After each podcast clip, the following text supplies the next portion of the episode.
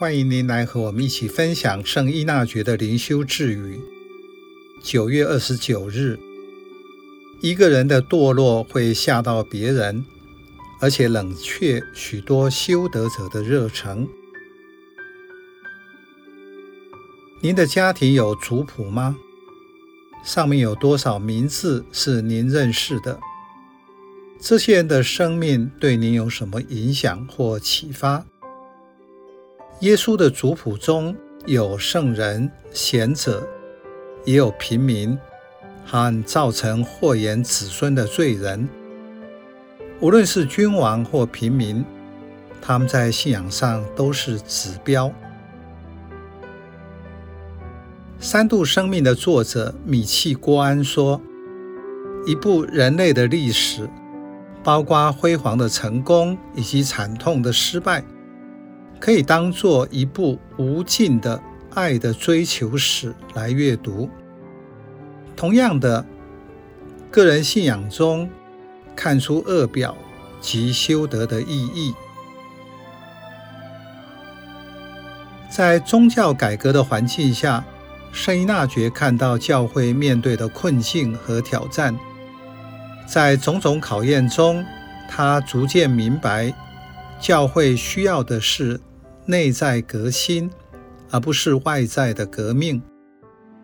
在教会最艰辛的时刻，他接受圣神带领，经由灵修的培养和训练，他和有相同精神信念的伙伴们投入各项更新教会的工作。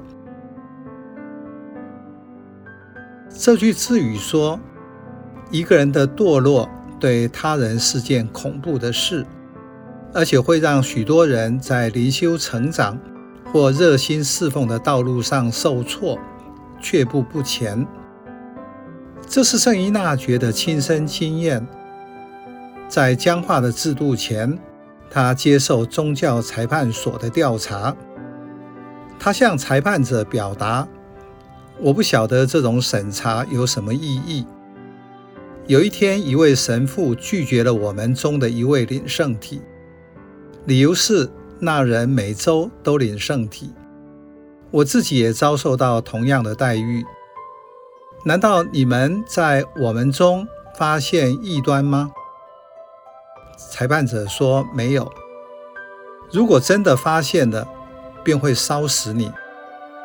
他回答说：对，你也一样会被烧死。如果你讲异端的话，